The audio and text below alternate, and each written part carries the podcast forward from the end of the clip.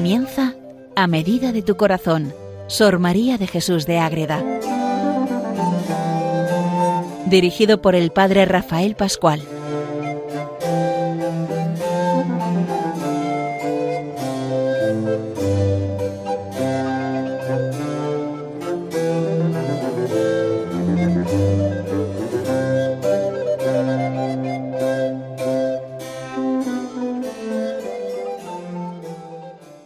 Saludo para todos los oyentes de Radio María que siguen este programa dedicado a Sor María de Jesús de Ágreda, esta mística monja concepcionista franciscana que siempre nos enseña tantas cosas, tanta vida de la Virgen, de los santos y nos ayuda a vivir también la Navidad en este tiempo bueno en que Radio María nos acerca al misterio del Niño Dios que se hace carne para darnos tantas cosas y que de verdad nos acerquemos a Él.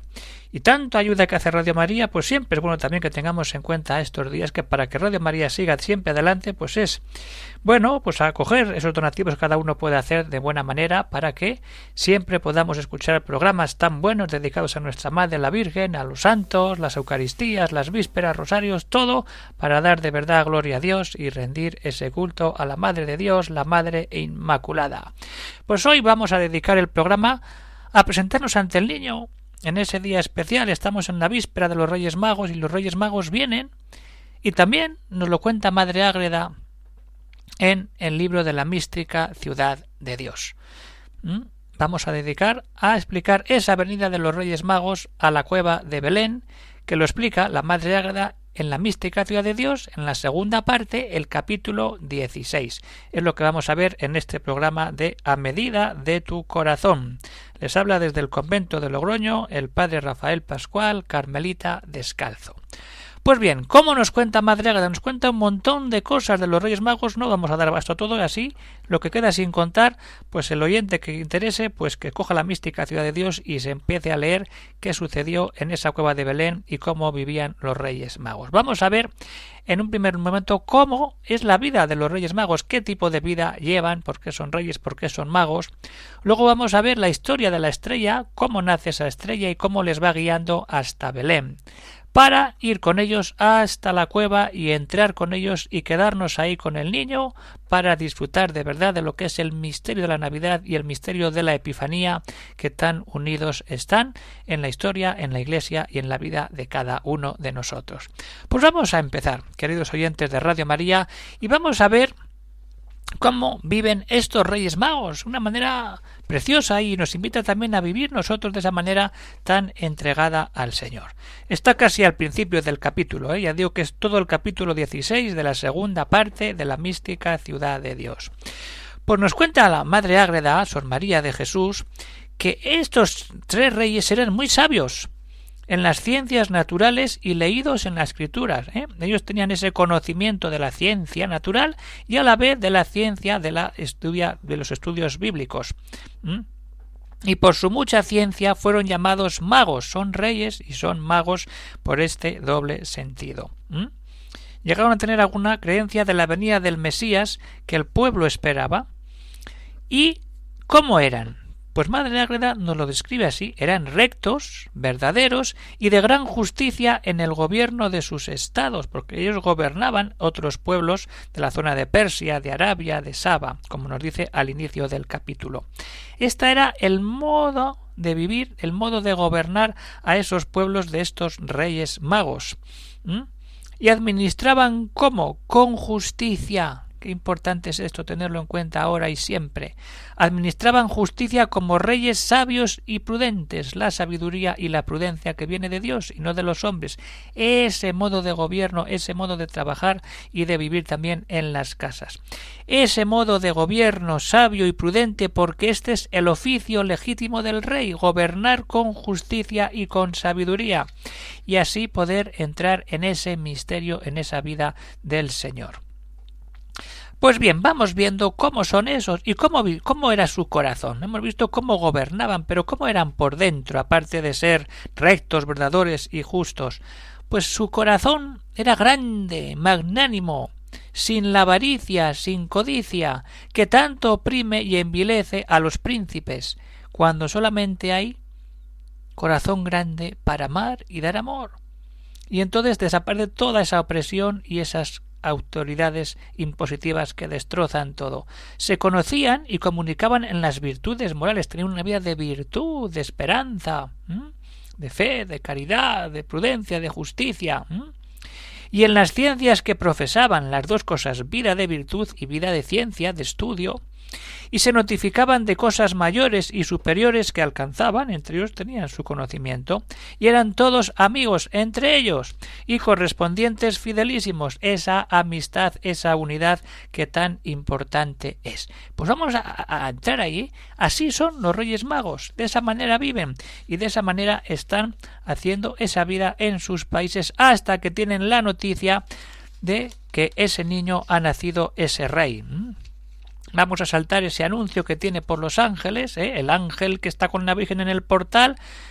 Uno de ellos, ¿eh? un encargado, va a los ángeles de los reyes y les avisa que ha nacido el Mesías, el Salvador, el Rey del universo. Y entonces cada rey mago recibe por intervención de su ángel, comunicado por ese otro ángel, la grandeza de ese misterio y ahí nace esa estrella. Es muy curioso cómo nace esa estrella. Entonces, cuando yo cada uno recibe su noticia, se determinan con fervoroso celo y ardiente amor partir luego a buscarle, ¿eh? Cada uno por su cuenta, sin hablar entre ellos, se determinan, ojo, ¿eh? de una manera fervorosa, con celo y ardiente amor, para buscar de verdad a ese Mesías. ¿Y qué sucede ahí? Pues vamos a ver qué sucede. Entonces, cuando ellos preparan eso, al mismo tiempo, el santo ángel que fue desde Belén a los reyes, ese que hemos dicho que anuncia a sus ángeles, formó de la materia del aire una estrella refulgentísima. Estamos viendo esa estrella famosa de los Reyes Magos, aunque no de tanta magnitud como las del firmamento, porque ésta no subió más alta que y quedó en la región aérea para encaminar y guiar a los santos reyes hasta el portal. Se queda más baja para que los reyes vayan guiándose por esa estrella. hasta el portal donde estaba el niño Dios, pero era de claridad nueva y diferente que la del sol y otras estrellas. Una luz hermosísima alumbraba toda la noche para que ellos fueran guiados por esa estrella, pero por el día que pasa, por la noche era como esa antorcha que ilumina, y de día se manifestaba entre el resplandor del sol con extraordinaria actividad un paralelo más o menos de lo que sucede en el Éxodo cuando el pueblo de Israel va caminando con Moisés por esas llanuras y esos desiertos. Pues ahí los reyes van siguiendo esa estrella, se van encaminando y de día hasta que sale cada uno de su casa, ¿eh? Y vieron la estrella. Cada uno sale de su casa y ya ve la estrella. Y encaminándose todos tres hacia donde va la estrella, y al ir encaminándose cada uno desde su casa, ¿Qué sucede ahí? Que se juntaron, se juntan y se cuentan lo que ha vivido cada uno y resulta que todos han tenido la misma experiencia. Y confirieron juntos las revelaciones que habían tenido y el mismo intento que llevan todos de ir a adorar a ese niño, que cada uno llevaba ese mismo intento, que era el mismo. Y esta conferencia se encendieron más en la devoción y deseos de adorar al niño Dios, ese fervor, ese deseo de estar ante el niño, como nosotros ahora en esta fiesta de la Epifanía de los Reyes Magos, acercarnos como los reyes a lo importante, a estar con el niño, a llenarnos del amor de Dios y a ponernos en camino para encontrarnos de verdad con él.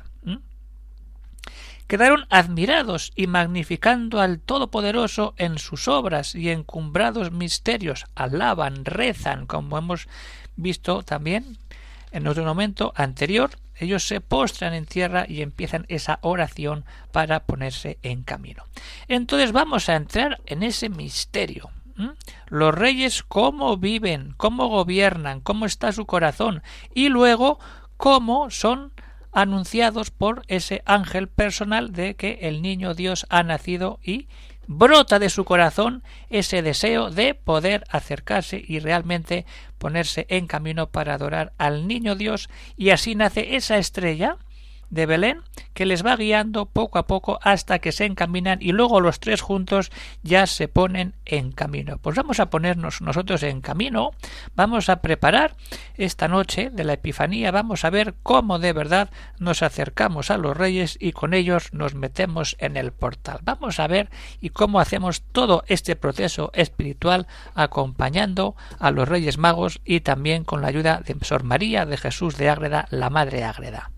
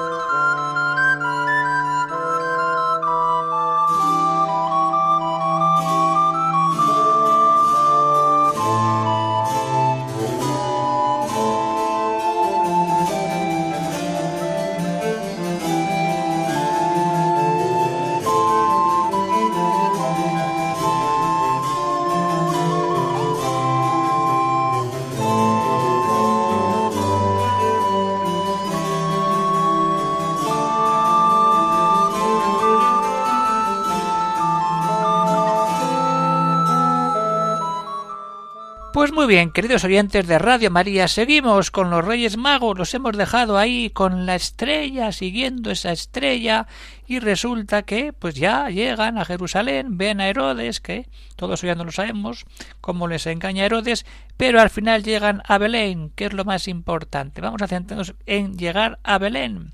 ¿Y qué se encuentran allí cuando van a la cueva y está ahí el niño, y San José y la Virgen? ¿Qué sucede ahí? ¿Mm? Pues salen los magos de Jerusalén y hallan la estrella. Han entrado en Jerusalén a hablar con Herodes y siguen camino, buscan la estrella, ¡pum! La estrella ya le está guiando ahí. Y hallaron la estrella a la entrada que habían perdido y con su luz llegaron a Belén y al portal del nacimiento sobre el cual detuvo su curso. Ahí está, van llegando hasta que la estrella se para para decir que ahí está el niño. Y se inclinó y entró por la puerta y todo eso quedó ahí. Y vieron al infante Jesús. Y todo se llenó de luz y luego se deshizo y se resolvió la materia de que se formó primero. Esa estrella, ¡bum!, desaparece porque ya está dando luz y los reyes ya han llegado a su meta. ¿Y qué sucede ahí? Pues que ahí está la Virgen y está también San José. Y ahí están los reyes magos con el niño y con sus padres. Pero ¿qué pasa? Que la Virgen ya estaba avisada por el Señor de la llegada de los reyes y cuando entendió que estaban cerca, avisa a su esposo José, no para que se apartase, ojo, sino para que asistiese a su lado, como lo hizo. Y ahora un detalle muy importante de Madre Ágreda que ayuda a entender la mística ciudad de Dios. Y aunque el texto sagrado del Evangelio no lo dice, porque esto no era necesario para el misterio, como tampoco otras cosas que dejaron los evangelistas en silencio. Hay muchos silencios que están ahí pero que Madre Agreda nos ayuda a meternos en ese misterio, en esa vida de Dios. Es cierto que el santo José estuvo presente cuando los reyes adoraron al infante Jesús. Vemos siempre que los reyes están con la Virgen. Está también San José, que hemos de tenerlo muy en cuenta en este año dedicado a San José. ¿Mm? Entonces, ahí está. ¿Mm? Y todo esto tenían noticia por la Virgen y ahí están con la Virgen, los reyes, San José, y de todo esto venían ilustrados y sintiendo lo que iban a vivir. Entonces, ¿qué pasa? Que estaba aguardando la Divina Madre con el infante Dios en sus brazos a los devotos y piadosos reyes y estaba con incomparable modestia y hermosura, descubriendo entre la humilde pobreza indicios de majestad más que humana.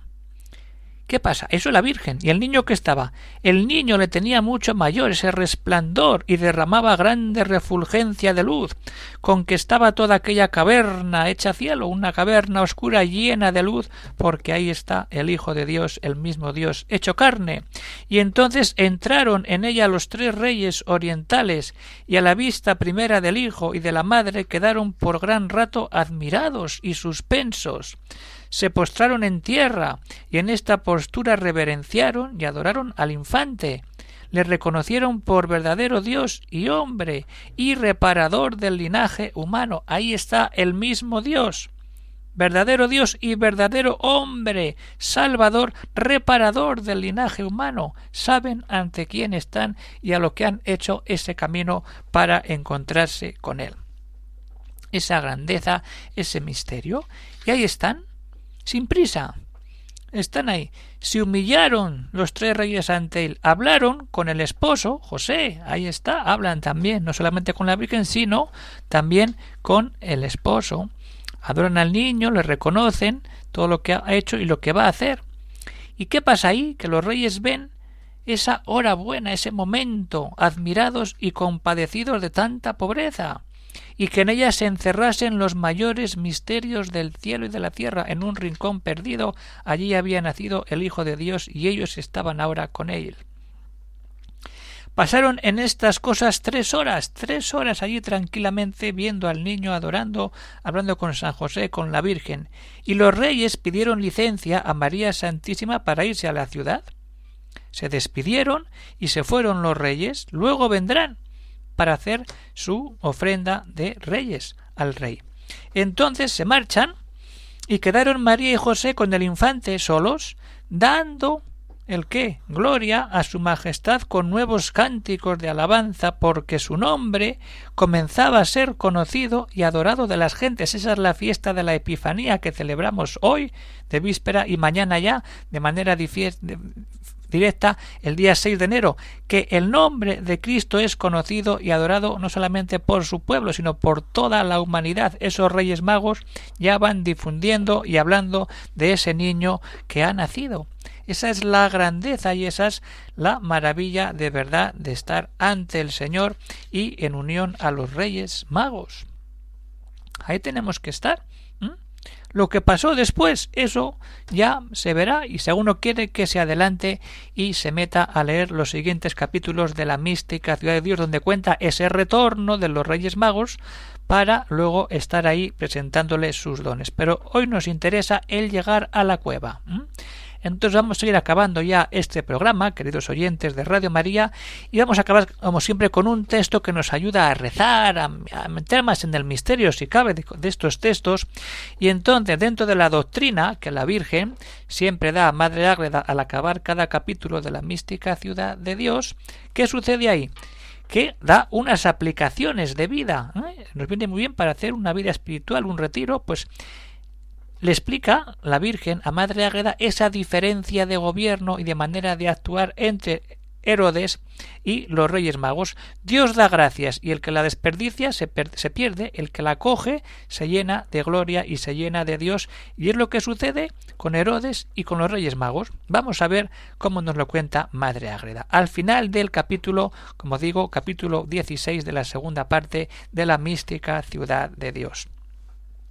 Los magos y Herodes llevaron encontrados caminos, que los unos correspondieron con buenas obras a los primeros auxilios, acogen la llamada del Señor, e inspiraciones, y así se dispusieron con muchas virtudes para ser llamados y traídos por la revelación divina al conocimiento de los misterios de la encarnación, nacimiento del Verbo divino y redención del linaje humano. Ahí está.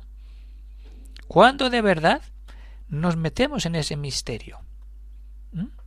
Ellos lo hacen, y de esta felicidad a la de ser santos y perfectos en el camino del cielo. Todo eso lleva a hacer un camino hacia el niño, pero a veces un camino espiritual hacia el cielo. Los santos reyes magos. Ahí está. Pero ¿qué sucede?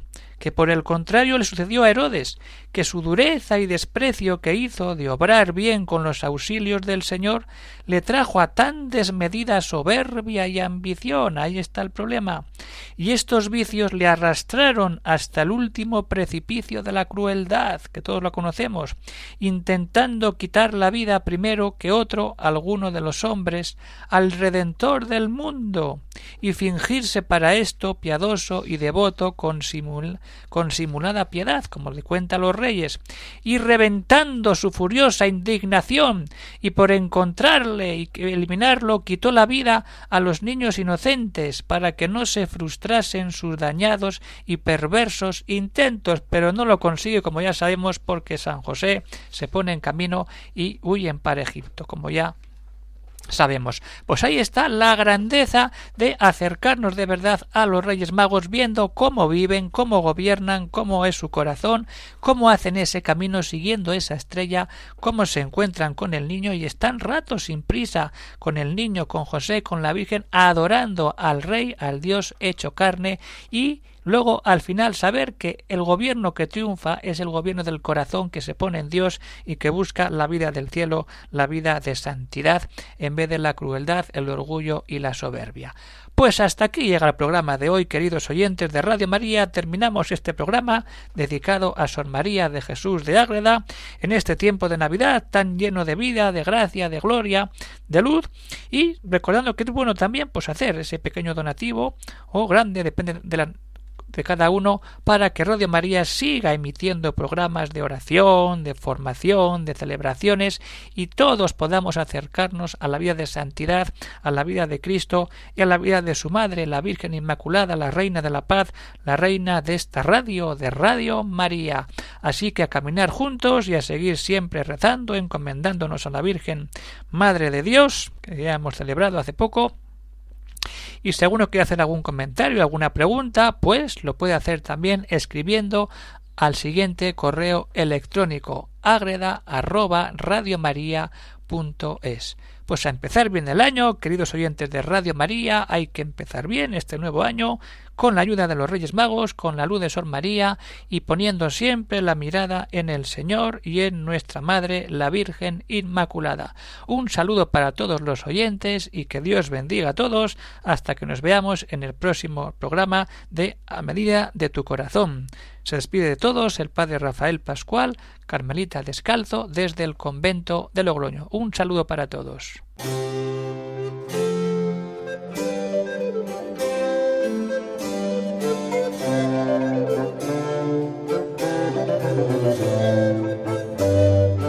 Han escuchado en Radio María A Medida de tu Corazón, Sor María de Jesús de Ágreda, por el Padre Rafael Pascual.